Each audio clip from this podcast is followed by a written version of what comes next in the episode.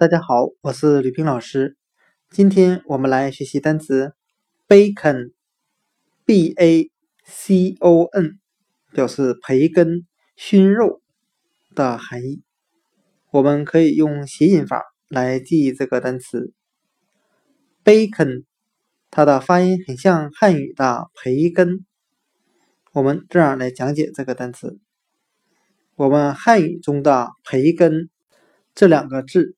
其实就是根据英文的 bacon 音译而来的。那我们中国之前是没有培根这个词的，后来根据英文的 bacon 的发音，我们音译成了培根这两个字。